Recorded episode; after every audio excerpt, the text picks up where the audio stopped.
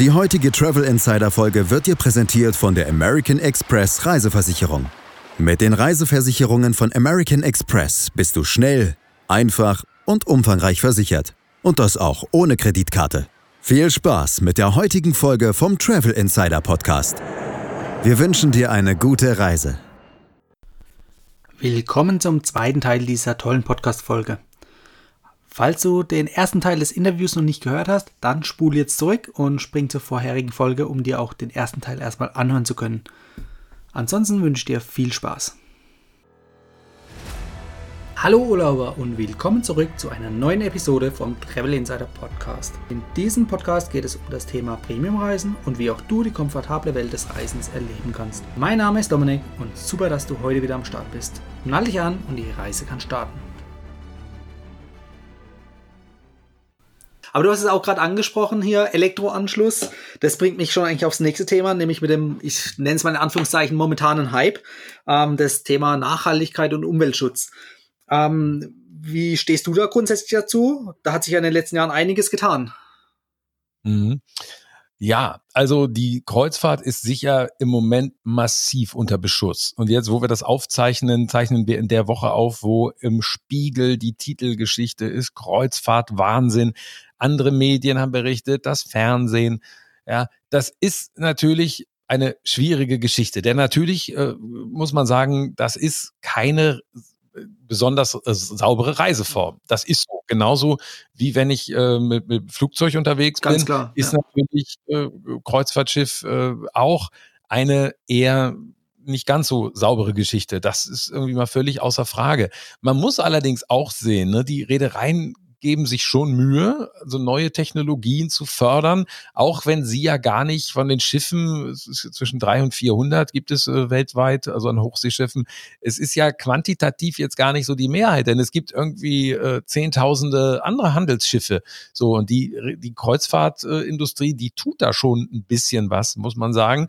Und auch an Bord geht es sicherlich umweltfreundlicher zu als jetzt in einer äh, in einer Ferienanlage in, in, in Tunesien oder in der Türkei oder so, weil man da wirklich sehr sehr sehr genau guckt. Es gibt Umweltoffiziere und ähm, es ist, denke ich, schwierig. Man müsste mal so Gesamtbetrachtungen letztlich mal so anstellen. Das müsste mal so richtig untersucht werden vielleicht, ja. Wobei da ist dann die Frage, wer würde so eine Untersuchung, wer sollte das bezahlen? Das geht halt ja nur in Zusammenarbeit mit den Reedereien.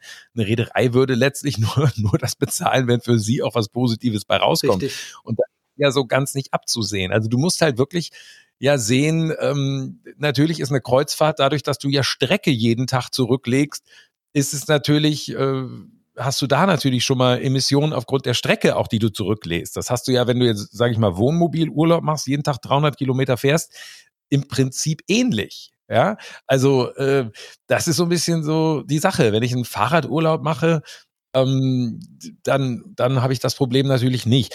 Ich bin jetzt nicht derjenige, der jetzt immer sagt, so, ähm, äh, ach, es ist alles viel sauberer, als ihr denkt und so. Ich will da die Industrie gar nicht so jetzt im Übermaß in Schutz Mhm. nehmen, weil es ist einfach so, man muss, glaube ich, gerade um junge Generationen künftig zu erreichen, das wird, denke ich, eine herausfordernde Geschichte. Da bleibt es einer Reederei gar nicht anders übrig, als so sauber wie möglich zu werden. ne? Wir haben ja nun jetzt Schiffe, das erste ist da mit, mit verflüssigtem äh, Erdgas, mit LNG, das fährt die Aida Nova, hat jetzt äh, Auswirkungen auf Schwefeldioxidemissionen äh, beispielsweise, ähm, auf CO2 ein bisschen auch, aber jetzt noch nicht so ganz fundamental. Da erwartet man erst so, wenn so die Brennstoffzelle kommt, so irgendwann mal, so als Antrieb, ja, dass es dann, äh, dann dieses Problem auch gelöst wird.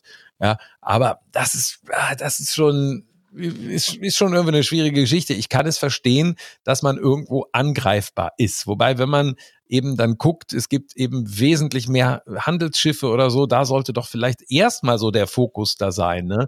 Aber dieses Thema Kreuzfahrten ist halt irgendwie so ganz dankbar als Angriffsfläche, weil jeder kennt irgendwie Leute, die das so machen und dadurch bekommt irgendwie das Thema Kreuzfahrt auch ein Gesicht, weil man eben weiß, so Mensch, der Bernd und die Heike, die machen das immer. So, das ist halt was anderes als so diese Handelsschiffe. Ich meine, ich wohne ja hier nun in einem riesigen Hafen sozusagen, also in, äh, in einer Hafenstadt. ähm, dieses Thema äh, Warentransport oder was weiß ich, auch Lebensmittel, das war für mich immer eine ganz abstrakte Geschichte. Ich habe halt, du saßt dann da an der Elbe und hast dann da irgendwie rübergeguckt und da siehst du dann irgendwie so Containerterminal oder so. Das ist aber ja eine total abstrakte Geschichte, weil du eben gar nicht siehst, was da jetzt drin ist. Und diesen Transfer, dass da jetzt die Banane drin ist, jetzt die irgendwie aus Kolumbien kommt oder so, den habe ich da so in dem Moment äh, gar nicht so erbracht. Also natürlich, wenn ich drüber nachgedacht hätte, aber äh, aber das habe ich in dem Moment nicht gemacht. Also erst als ich dann irgendwie früher mal eine Zeit lang für den Terminalbetreiber da gearbeitet habe und Videos da produziert habe, da hatte ich erstmal so, so einen Blick dafür, ja, was äh, da, da eigentlich auch im Hafen passiert, so an, ja, an, an Seegüterumschlag und so. Ja klar, das sieht man als normaler äh, Gast oder Tourist gar nicht. Äh, das sieht man wirklich nee, nur, wenn man die Einblicke nee. bekommt. Ja irgendwie nicht. Und die Kreuzfahrt, äh, die Kreuzfahrer werden so immer angegriffen, weil man dann immer sagt, so ja, es ist ja nicht nötig, was ihr da macht. Ah, das ist halt so eine Sache. Ich meine, ist es nötig, dass ich Bananen esse? Ich meine, man kann auch sagen, hier Äpfel aus dem alten Land und so, sonst gibt's nichts. Ähm, das ist eine schwierige Geschichte. Ja. Sehe ich genauso wie du. Ähm, ich finde es auch immer schlecht, wenn man mit Fingern auf andere Leute oder auf andere Gegebenheiten zeigt. Ähm, da ist jeder irgendwo in der Pflicht mit drin und man muss eigentlich dann eher darauf achten, so wie du es auch vorhin gesagt hast, Untersuchungen anzustellen, wer ist jetzt in Anführungszeichen hauptverantwortlich oder dass man an den großen Hebelwirkungen erstmal angreift. Ne? Ähm, genau. Und dann reicht es natürlich auch nicht, wenn die Deutschen nur hier mitmachen, sondern dann muss die gesamte Welt mitmachen, sonst bringt es nämlich nichts. Das, ja, das, das kommt natürlich auch nochmal dazu. Genau. Und dann guckt man sich wieder an, wie ist denn der Anteil der Schifffahrt überhaupt an der CO2-Emission und der ist dann irgendwie angeblich im einstelligen Prozentbereich. So, ja, das ist so ein bisschen so eine Sache. Ne? Ich muss grundsätzlich sagen, dass mir viele grüne Ideen mhm. sozusagen dass, dass ich da, also dass ich da auch stark mit sympathisiere. Ich fahre aus Überzeugung, nicht nur aus Überzeugung, also gar nicht ähm, das ist gar nicht so dogmatisch, aber ich fahre hier in Hamburg, mache ich fast alles mit dem Fahrrad, mhm. weil es einfach das Praktischste ist. So und ich natürlich finde ich, ich wohne hier relativ zentral, auch an einer nicht so sehr weit von einer stark befahrenen Straße, die die an der Außenalster lang geht. Hier in Hamburg, wer das vielleicht kennt, es ist eine wunderschöne Gegend eigentlich, aber dadurch, dass die Autos, die sind laut und es stinkt und uff, das ist für mich jetzt nicht so, also das mag auch wieder Luxusproblem sein, ne? Ja, klar. So und geht's ja hier gut und jetzt kommt er da auf die Ideen, da müssen da jetzt wirklich Autos fahren. Aber das sind durchaus Sachen, ähm, da bin ich durchaus dabei. Ne? Oder ich meine, neulich musste ich von Hamburg nach Passau da auf die Donaukreuzfahrt. Da denke ich nicht so lange nach, ob ich da jetzt irgendwie auf Krampf von Hamburg nach München fliege, dann von München zum, äh, vom Airport zum Hauptbahnhof, dann umsteige mit dem Zug nach Passau, sondern da denke ich, komm, selbst wenn es jetzt sieben Stunden sind, die das dauert, ich fahre da komplett mit dem Zug und nutze die Zeit irgendwie zum Arbeiten. Ja, klar. Ja, gut, die innerdeutschen Verbindungen, das ist wieder dann ein Thema für sich. Da ist dann wirklich, da muss man wirklich abwägen, was der Hintergrund ist. Wenn es privat ist, dann hat man meistens mehr Zeit, als wenn es jetzt beruflich bewegte Gründe sind. Ja, schwierige, schwierige ja. Geschichte. Viele Leute machen gewisse Dinge halt nur, weil sie es können mhm. und weil es geht, sozusagen. Ja, zu Zeiten von Kutschen konnte man gewisse Sachen auch nicht machen. Also und heute, wir haben uns natürlich irgendwie sehr daran gewöhnt und dann ähm, aber naja, ich, gut, ich meine, ich bin so ein bisschen, wenn ich so morgens um kurz nach sechs irgendwie den ersten Flieger, der von Hamburg nach Frankfurt geht, wenn ich die ganzen Leute da schon sehe mit schlecht gelauntem Gesicht. ich weiß nicht, also die Businessflieger, ich weiß nicht, ob das so, ob die das dann eigentlich wirklich so gerne machen oder ob die nicht, äh, ob die nicht eigentlich glücklicher wären, wenn sie am Ende eine Videokonferenz machen. Das könnten, auf jeden ne? Fall, es spart Zeit und Geld, auf jeden Fall, ja. Ja, also es ist halt häufig so verankert, so nach dem Motto, wir machen das, wir fliegen, ja. weil wir es können und weil ist so vorgesehen und Reisekostenverordnung und was auch immer und irgendwie man sammelt dann auch seine Privatmeilen, die auf der Dienstreise. Uff, ja, also das wäre vielleicht auch noch, ich meine, wir schweifen, wobei es geht ja ums Reisen ja, allgemein, insofern, insofern können wir auch abschweifen. Ähm, wenn man nun feststellt, dass die und das ist ja eine Geschichte, die man bei, bei Angeboten wie dir oder bei Global Traveler, wo man eben sieht, okay, dieses Fliegen hat eine Faszination. Diese Faszination ist sicherlich auch gegeben durch viel dieses ganze Drumherum, dass man da diskutiert über die richtigen Sitze, die Flat, wie nennt man Flatbed ja. oder was, über das Essen, über die Lounge. So, wenn das nun so ist, dann frage ich mich, wieso hat denn die Bahn nur so unglaublich popelige Angebote? Die erste Klasse, das ist nichts Dolles, die Lounges sind nichts Dolles. Also wenn ich nur diese Leute gewinnen will, ich meine, wenn ich sage, ich fahre sieben Stunden mit der Bahn, was, was spricht denn dagegen, da auch einen Sessel zu haben, wo ich mich hinlegen kann? Definitiv, ja. Also das ist von vorne bis hinten, man hat das Gefühl, als sei das so gar nicht, ja, als äh, man, man schafft da irgendwie so ein Angebot und man, man rechnet eh gar nicht damit, dass es irgendwie jemand nutzt, so nach dem Motto, die Leute fliegen eh. Aber man muss doch vielleicht mal was, was Attraktives schaffen. Ja. Ich denke, da ist einfach äh, ein Monopol bei der Bahn. Die äh, haben keine große Konkurrenz in dem Sinne, die müssen sich nicht bewegen. Und ähnliches sieht man ja momentan auch bei den Taxifahrern ähm, mit Uber. Ja. ja. Jetzt ja, müssen sie sich endlich mal bewegen. Die letzten Jahre, ich, ich habe seltenst einen Taxifahrer in Anzug und Krawatte gesehen, sondern eher nach Rauch stinkend aus der Kneipe kommend. Äh, ja, das ist auch nicht so angenehm. Also da sage ich, da ist ja, Uber eine tolle Sache, wenn da äh, frische Fahrer vor einem sind, die wirklich mit dem Anzug und Krawatte da rumfahren. Das ist einfach konkurrenzbelebtes Geschäft. Absolut, nach Rauch stinken, genau, und das Kartenlesegerät natürlich selbstverständlich. genau. Ist klar. Das, und also also da bin ich mittlerweile, ja, also das finde ich, also wirklich habe ich äh, vollstes Verständnis. Ich finde, man muss diese ganzen Sachen, äh, natürlich haben die auch Nachteile. Hm, wenn es dazu führt, jetzt haben wir hier nun diese Elektroscooter neu in Hamburg, wie in vielen anderen Großstädten auch, da entstehen dann so komische Jobs von Leuten, die die nachts so, aufladen ja, oder so. Ja, das ist so ein bisschen so schwierig es macht jetzt aber die, die grundsätzliche Geschichte, dass es eine ganz nette Geschichte ist unter Umständen, wenn man denn tolle Radwege hätte, auf denen man fahren könnte. ähm, die Sache grundsätzlich ist nicht so schlecht. Eigentlich, also ja, nur dieses Geschäftsmodell ist halt komisch, sagen wir es mal so, die ganzen Städte vollzustellen und überhaupt. Aber ja, das, das muss ich noch finden und zeigen. Da die ersten Städte, die reagieren ja schon mit irgendwelchen Platzverweisen oder dass nur an bestimmten Positionen die Rolle abgestellt werden dürfen. Das bleibt auf jeden Fall ja, spannend. Genau, ich probiere sowas immer gerne aus. Ich nutze hier auch, also wie gesagt, wie gesagt, Fahrrad sowieso, aber natürlich auch alle möglichen Carsharing-Geschichten.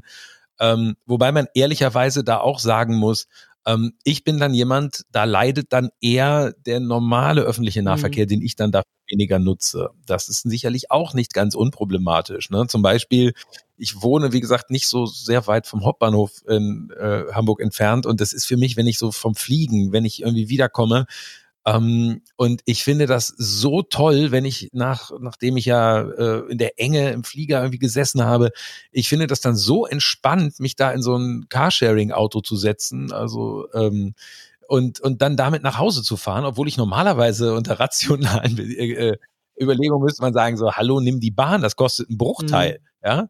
Taxifahrer ist, ist, Taxi ist eigentlich auch keine Option, weil ich hätte keine Lust, dann da irgendwie vollgequatscht zu werden. Ja, ja dann nimm doch das nächste Mal einfach das Fahrrad und klemm den Koffer hinten dran.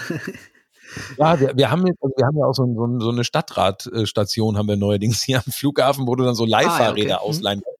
Halbe Stunde kostenlos, aber das schaffe ich nicht in der Zeit nach Hause. da musst du zwischendurch wechseln. ja, ja, ja, genau. Also, du kennst dich aus. Noch nicht, aber so würde ich jetzt mal denken. Oh ist so. Wenn du das, wenn du dann wechselst und eine andere Station gehst, dann kannst du, dann gehen die 30 Minuten wieder von vorne. Genau. Los. Ja, das ist immer bei mir so im Hinterkopf verankert mit den ganzen Bonus- und Meilenprogrammen, die zu maximieren. Da denkt man natürlich auch, wie kann man so ein Fahrradprogramm maximieren? Ja, das ist übrigens was, äh, auch interessanter Punkt. Mich stresst das tatsächlich mehr. Ähm, ja, diese mit diesen ganzen, ich äh, bei mir im Büro, also ich sitze in so einem Coworking Space ähm, da sind auch äh, Leute von so einer, von Reisetopia, mhm, ich weiß nicht, ob ihr das sagst, die sitzen da, das ist ja auch so eine Seite, die, die dann Tipps gibt ähm, für Meilenschnäppchen genau. und diese Kreditkarte und ich so, ah, ja, für mich ist es immer so dieses, ähm, ich empfinde das irgendwie als stressig, zumal du ja eigentlich, das habe ich mittlerweile gelernt, wenn du da wirklich an Meilen kommen willst, dann ähm, musst du die nicht durch Flüge gewinnen, sondern, sondern durch Geschichten. Genau, am Boden. Ja. ja, was weiß ich, Zeitungsabos oder, oder Einkäufe mit der Kreditkarte und so. Und ja, aber ja. ich gebe dir recht, als Außenstehender, das sieht das wirklich so aus. Das habe ich auch jahrelang gedacht. Das ist alles zu kompliziert. Aber wenn man da einmal dann richtig reinkommt und reinguckt und das System versteht, da kann man schon einiges rausholen. Also gerade wenn man sein äh, Kaufverhalten ein bisschen optimiert. Ganz genau. Also ja, es ist sicherlich, es ist ein Thema für sich. Ja. Ne? Und ich irgendwie dazu wenig Lust drauf. Also ja, ich habe neulich brauchte ich einen Flug dann nach Rom. Ich habe tatsächlich irgendwie einen Economy-Flug nach Rom, wo ich dann noch 50 Euro für bezahlt habe. Da würde jeder Experte würde sagen, was, wie, wie, wie setzt du denn deine Meilen ein? Das geht doch nicht. Und ich muss eher gucken, so nach dem Motto, verfallen sie nicht, weil ich habe halt keine Miles in ja, Kreditkarte. Ach, das ist mir alles. Das nervt mich alles. Ähm, wenn wir jetzt bei den Bonusprogrammen bleiben, die Kreuzfahrtreedereien, die haben ja auch teilweise Bonusprogramme am Start. Ähm, mhm. Nutzt du die? Ähm, es ist ja so, dadurch, dass ich in, in, ja, dass ich ja meistens auf Einladung okay. der Reederei bin, da zählen dann diese Reisen nicht, ja. rein. Würdest du sie so. nutzen, diese Bonusprogramme, wenn du selber bezahlst? Naja, ähm, ich habe ja gesagt, für mich ist so eine gewisse Vielfalt an Schiffen und Reedereien einfach spannend. Ne? Und da gilt eigentlich auch, wenn du da wirklich was erreichen willst in so einem Bonusprogramm. Musst du auf derselben Kreuzfahrtlinie bleiben, ja. Ja, genau, genau. Das ist so ein bisschen so der Punkt.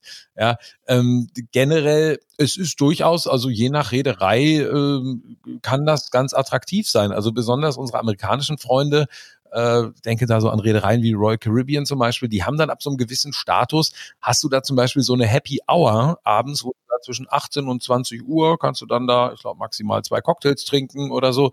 Ja, das stellt schon so einen gewissen Wert da oder eine gewisse Lounge auch tatsächlich so ja, ähm, bei vielen Reedereien ist es aber eher so von, von den Leistungen, die man da kriegt, so, oh, sie kriegen zehn Prozent Rabatt beim Bordfotografen und äh, ja, sie, sie bekommen eine Flasche Wasser auf dem Ausflug gratis oder so. Also so richtig umhauen äh, tut mich da das meiste tatsächlich nicht. Ja, klar, klar. Ja, aber so wie du gesagt hast, wenn man äh, in solchen Bonusprogrammen sammelt, dann muss man sich auf eine Reederei konzentrieren und dort möglichst das meiste rausholen, damit es sich lohnt. Genau, wie beim, wie beim Ge Fliegen genau, einfach richtig, auch. richtig. Ich rede ja immer von Kreditkarten mit vielen Vorteilen, zum Beispiel zum Meilensammeln und dann auch noch inklusive von tollen Reiseversicherungen. American Express bietet dir hier jetzt nur die reine Versicherungsleistung an, also so ganz ohne Kreditkarte.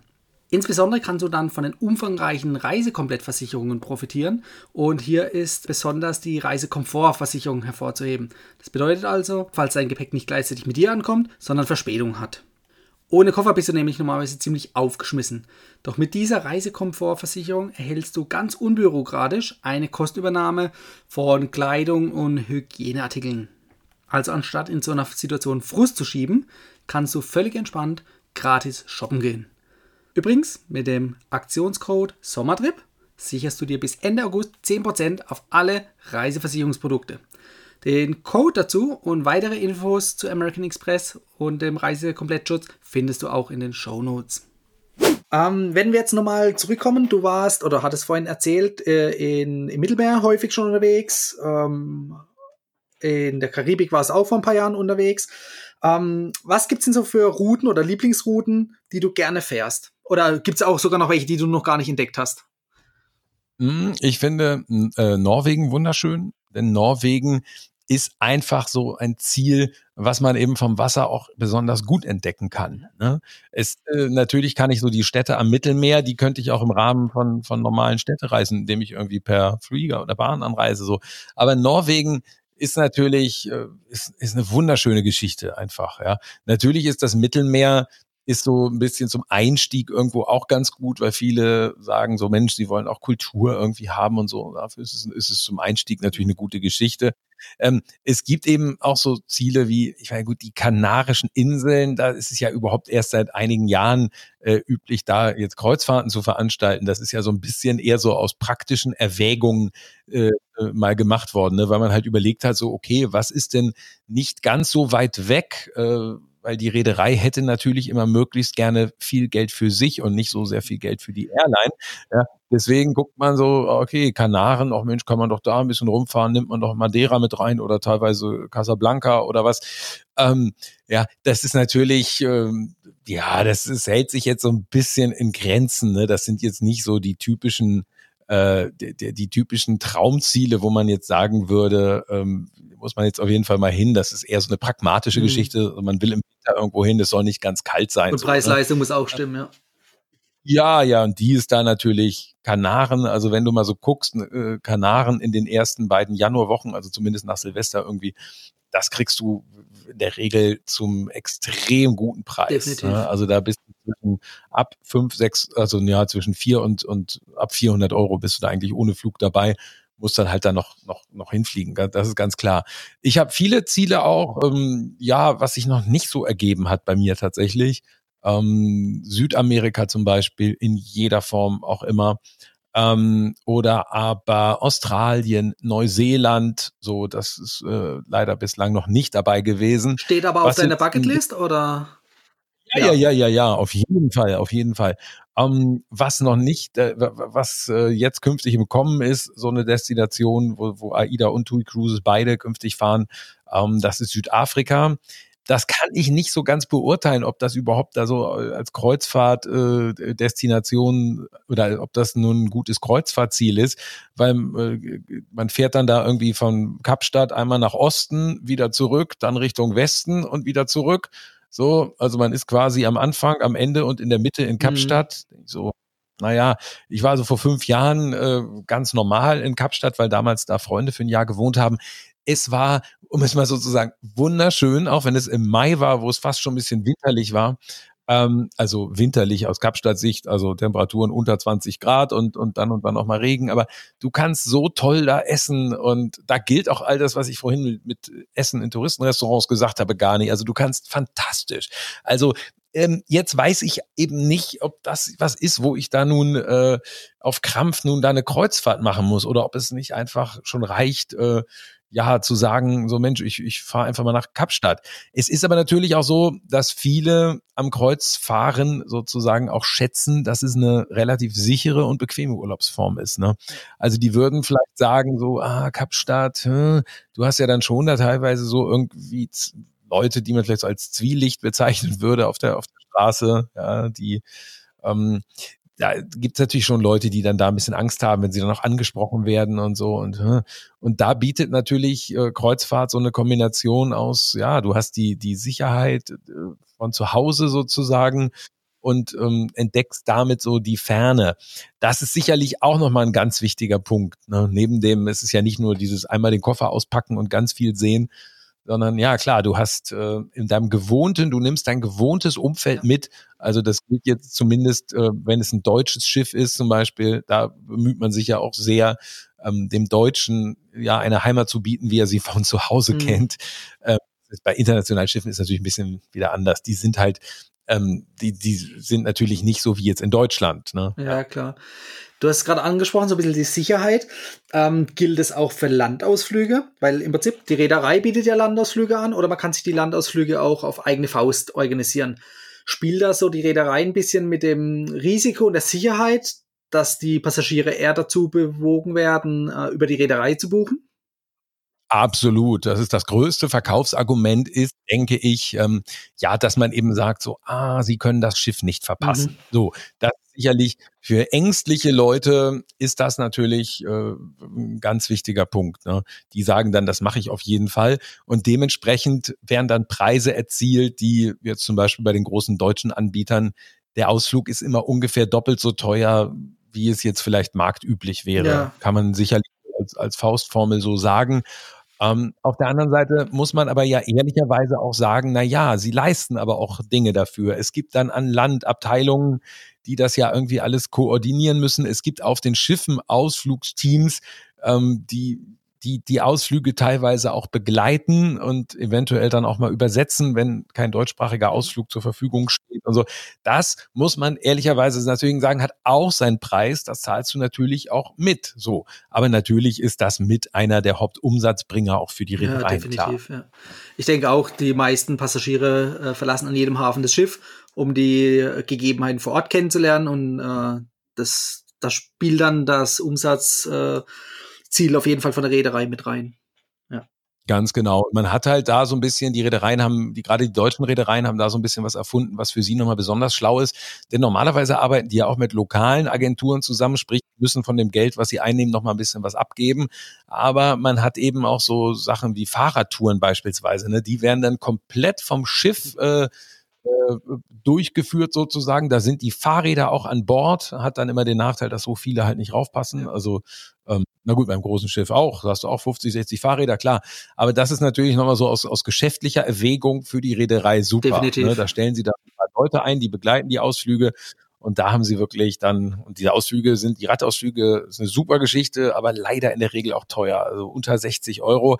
Und das finde ich für so ein bisschen Radfahren, wo du dann denkst, naja, 30 Kilometer pro Kilometer zwei Euro, also das ist teurer als eine Limousine, ja. Ja, wenn man wenigstens von A nach B gebracht wird, aber hier muss man ja selber strampeln, ne? das ist natürlich dann. Ja, auch noch, ja. ja. also das ist offenbar was, was für die Reedereien unglaublich äh, gut funktioniert. Aber klar, man darf das halt nicht vergessen. Das sind Unternehmen, ähm, die gehören im Wesentlichen in der Regel zu drei großen börsennotierten Companies. Die, das ist Wohlfahrt. Ja, viele Leute vergessen das immer und wundern Definitiv. sich so, oh, plötzlich kostet da irgendwas Aufpreis, was vorher nicht Aufpreis gekostet hat. Ja, es sagt aber auch keiner, dass man da nun den Anspruch hat, dass immer alles inklusive ist. Ja. Ne? Zumal man sagen muss, dass die gefühlten Preise im, im Laufe der Jahre gefühlt eher gesunken sind. Als ich so damals meine erste Kreuzfahrt gemacht habe, da gab es, da kam dann, das war dann die dritte AIDA, die da gerade rausgekommen war, alles eher kleinere Schiffe. Da war das Preisniveau deutlich höher das zumindest das Gefühlte, also es gab da keine richtig guten Angebote. Die gab es nicht, musste, musste man halt nicht. Ne? Heute hast du halt wirklich, also gerade bei so einer Ida Nova, da kriegst du Reisen für 499 Euro. Da hast du ein super Preis-Leistungs-Verhältnis. Jetzt ist das so, ich muss da im Vergleich zu den anderen Schiffen vielleicht mein Stück Kuchen, wenn ich es denn esse, nachmittags extra bezahlen oder jetzt testen sie äh, ja, Klettergarten ähm, aber es ist natürlich so, äh, also Klettergarten, ähm, da Gebühren zu nehmen. Aber es ist natürlich so, ähm, ja, ich, ich, ähm, man wird ja nicht dazu gezwungen. Es ist ja freiwillig, dort an solchen Veranstaltungen teilzunehmen, die extra aufpreispflichtig sind. Es ist irgendwo freiwillig und ich zahle irgendwo gefühlt eben meistens für die Reisen auch ja. weniger. Ja. ja. Ja, ich denke auch, die, das ist ein guter Kompromiss äh, zwischen günstigen, ich sag mal, Lockangeboten und dann halt den aufpreispflichtigen Zusatzleistungen. Das äh, ist ganz bei den genau. Airlines mittlerweile auch im Kommen. Ja, ja, ja, ganz genau. Die können das ja besonders gut. Ja, ich würde halt sagen, im Verglichen mit den internationalen Reedereien sind die Deutschen da auch noch relativ maßvoll. Wenn ich mir gucke, angucke, was auf so einem internationalen Schiff ein Bier kostet, da bin ich dann bei sechs, sieben, acht Dollar oder so. Ja, das sind so Preise, äh, die empfinden wir Deutschen eigentlich schon dann so als unanständig. Definitiv, ja. ja. Das erinnert mich auch an deine aktuelle Podcast-Folge ähm, mit Phoenix-Reisen. Ich glaube, die bieten das Bier für den halben Preis an oder für sechs, sieben, ja, fünf, sechs Euro waren es, glaube ich, wenn ich mich noch recht entsinne. Nee, die, da, ist, da, da ist das Bier, da, da, da kosten die Getränke fast gar nichts, weil die da kriegst du, denke ich, einen halben Liter Bier, denke ich, für vielleicht drei, weiß nicht, ob 3,50 oder so, aber das ist so ungefähr so das Preisniveau. Also eher günstig, Cocktail des Tages, mhm. ich glaube, unter fünf Euro und so. Also das ist eher so, ja, dass man eben sagt, so, ähm, die, die, das ist eine andere Kalkulationsgeschichte. Da sind die Reisen teurer, ja, und dafür dann die Nebenkosten dann geringer. Also das ist, das sind immer so die Ansätze. Ne? Du schaffst es natürlich, die Schiffe zu füllen mit günstigen Preisen, aber dann musst du natürlich irgendwie als Reederei dann noch gucken, ob du dann oder wie du anderweitig dann noch Geld verdienst. Definitiv. Ganz, ganz wenn wir jetzt vom äh, Getränk aufs Essen rüberschwenken, es gibt ja einmal die Buffet-Restaurants und auch à la carte Restaurants und dann auch natürlich noch aufpreispflichtige Restaurants. Ähm, wie ist da deine Meinung dazu? Mm, ich finde es schon mal toll, mich bedienen zu lassen. Auf jeden Fall, ja, da zu sitzen und eben nicht zum Buffet zu rennen. Beim Buffet hast du halt immer das Problem, wenn du mit mehreren unterwegs bist, zu viert. Einer ist immer am Laufen. Dass man nur mal entspannt sitzt, äh, ist nun mal nicht so. Und du kannst eben viele Sachen auch nicht so äh, gut vorbereiten, dass sie nun auf dem Buffet äh, immer in exzellenter Qualität da noch äh, liegen, sondern ja, gerade bei Fleisch oder Fisch, das ist dann zu trocken oder was oder das ist so ein bisschen so eine Sache. Jetzt muss man sagen, wenn ich jetzt beruflich ja unterwegs bin, was ich ja fast nur bin, Mittlerweile ist es dann wieder so, dass ich da an manchen Abenden, teilweise ist es so, ich bin relativ häufig, wie, wie die meisten Leute, gehe ich dann meinem Beruf ohne Begleitung nach sozusagen dann alleine auf dem Schiff. Da finde ich es dann manchmal auch gut, wenn ich mal schnell nur irgendwie ins Buffet-Restaurant gehen kann. Hat da natürlich den Vorteil, hm, Du kannst auch, ich muss halt auch ein bisschen gucken, was ich so esse, um irgendwie nicht irgendwann zu platzen. Ähm, du kannst halt in so einem Buffet, wenn man diszipliniert ist, kann man sich im Prinzip sehr gesund ernähren. Aber dieses Disziplinieren ist halt ähm, nicht ganz Ja, einfach. aber das ist, glaube ich, in jedem All-Inclusive-Urlaub, egal auf welchem Ressort, das Gleiche. Ja. Klar, aber das ist natürlich, weißt du, wenn du das 60, 80 Tage im Jahr machst, da musst du halt ein bisschen zusehen, dass du da nicht so rein, dass du nicht, dich nicht verleiten lässt, so reinzuhauen, wie der, gewöhnliche Urlauber. Definitiv. Wenn ich musst du wieder an Bord ein paar Runden drehen, dann passt es wieder. Ja, genau, genau. Und es gibt ja auch Stegrestaurants oder auch exklusivere Restaurants. Ähm, besuchst du die auch ab und zu? Mhm. Also die versuche ich auch auszuprobieren, natürlich. Denn ähm, da hast du halt den Vorteil, es ist eine deutlich entspanntere Atmosphäre. Denn so ein Hauptrestaurant, so ein klassisches auf, mit Bedienung auf einem Kreuzfahrtschiff, das kann auch mal schon so ein bisschen so sein wie so ein Bienenkorb, so wuselig ist da. Ähm, das hast du natürlich ähm, ja in so einem exklusiven Restaurant, wo du dann extra bezahlst, natürlich nicht. Ähm, klar, also da bin ich auch ganz neugierig. Da gibt es dann so der Trend ist so ein bisschen, dass man da so versucht, irgendwelche Kooperationen mit Spitzenköchen zu machen. Also so Leute wie Tim Raue oder oder Kevin Fehling, der Hamburger Sternekoch. Also die äh, betreiben dann da Restaurants. Die sind logischerweise jetzt selber nicht da oder oder nur selten mal da. Ähm, aber das sind, ist dann halt nach Konzepten von denen und so. Und da bin ich schon neugierig, mir, mir das, das, das auszuprobieren, klar. Ja, klar. Also bei mir sprudeln die Fragen gerade aus dem Kopf raus. Ich habe gerade mal auf die Uhr geguckt. Wir sind jetzt schon bei einer Stunde. Ähm, von daher würde ich fast dazu tendieren, dass wir vielleicht irgendwann mal äh, in den nächsten Monaten noch eine weitere Folge machen.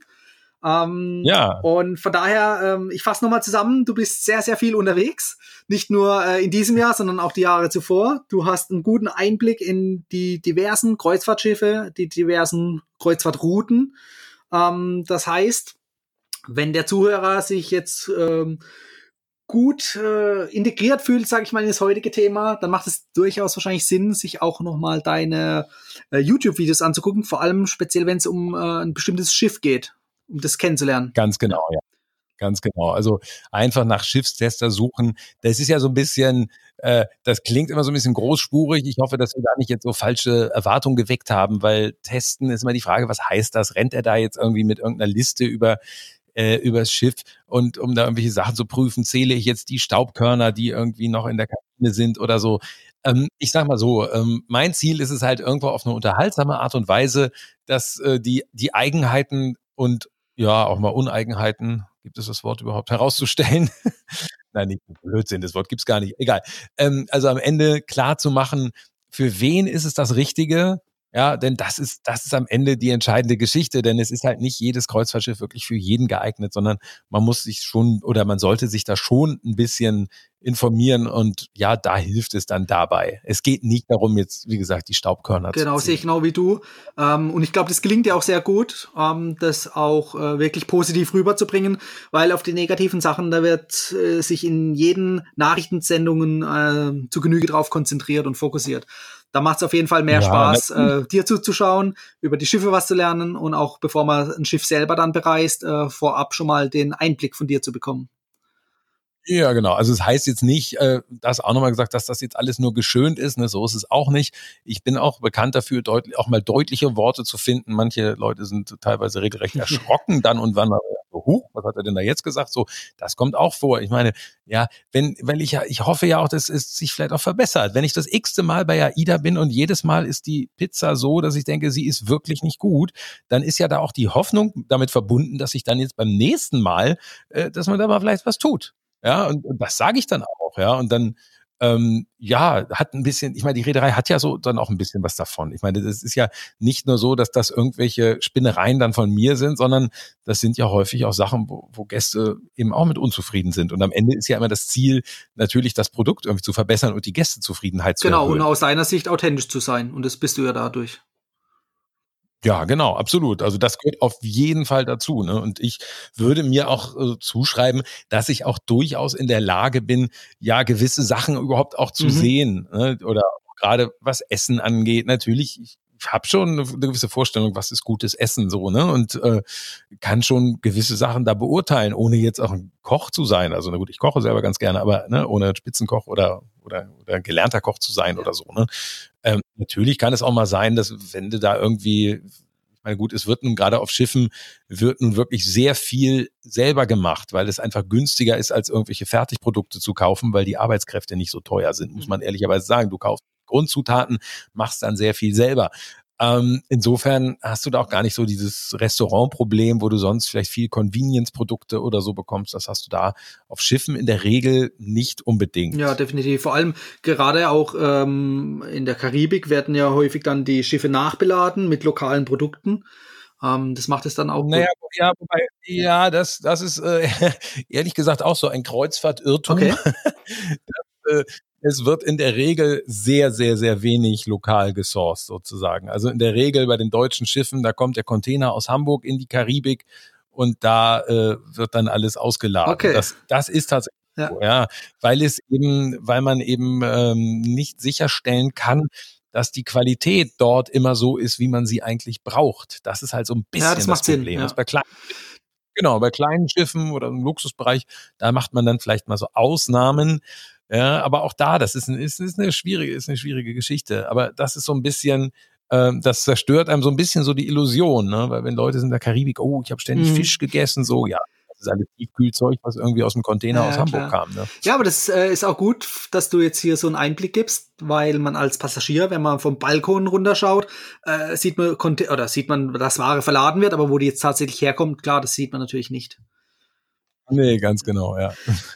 Matthias, mir hat's auf jeden Fall richtig viel Spaß gemacht und ich freue mich schon drauf, wenn wir, äh, wie gesagt, in der Zukunft nochmal ein Interview machen und ich wünsche dir bis dahin auch viel Erfolg mit deinem eigenen Podcast. Äh, da wirst du auf jeden ja. Fall viele schöne Stunden erleben, genauso wie du es mit deinen YouTube-Videos auch hast. Ähm, ich werde auch in den Show Notes dich nochmal verlinken mit deinem neuen Podcast und natürlich auch deinen YouTube-Kanal, dass alle Zuschauer oder Zuhörer die Möglichkeit haben, auch bei dir nochmal sich detaillierter zu informieren. Ja, super. Dann also vielen, vielen Dank nochmal Gerne. für die Einladung und äh, ja, ich sag mal so bis, bis zum nächsten Mal. Mal ne? Ahoi. Ne? bis dann. Ciao. Das war die heutige Folge beim Travel Insider Podcast. Vielen Dank, dass du heute wieder zugehört hast. Gib mir doch mal Rückmeldung, wie du die heutige Folge fandest. Hat dir diese Folge gefallen, dann abonniere den Podcast und erfahre mehr zum Thema bezahlbare Premiumreisen. Und hinterlasse mir eine 5-Sterne-Bewertung bei iTunes. Ich wünsche dir eine schöne Zeit auf deiner nächsten Reise und immer daran denken, auf dem Blog www.travel-insider.de vorbeizuschauen, damit du auch die neuesten Reisedeals erfährst. Bis zum nächsten Mal, wenn es wieder heißt Boarding Completed. Ciao, dein Dominik.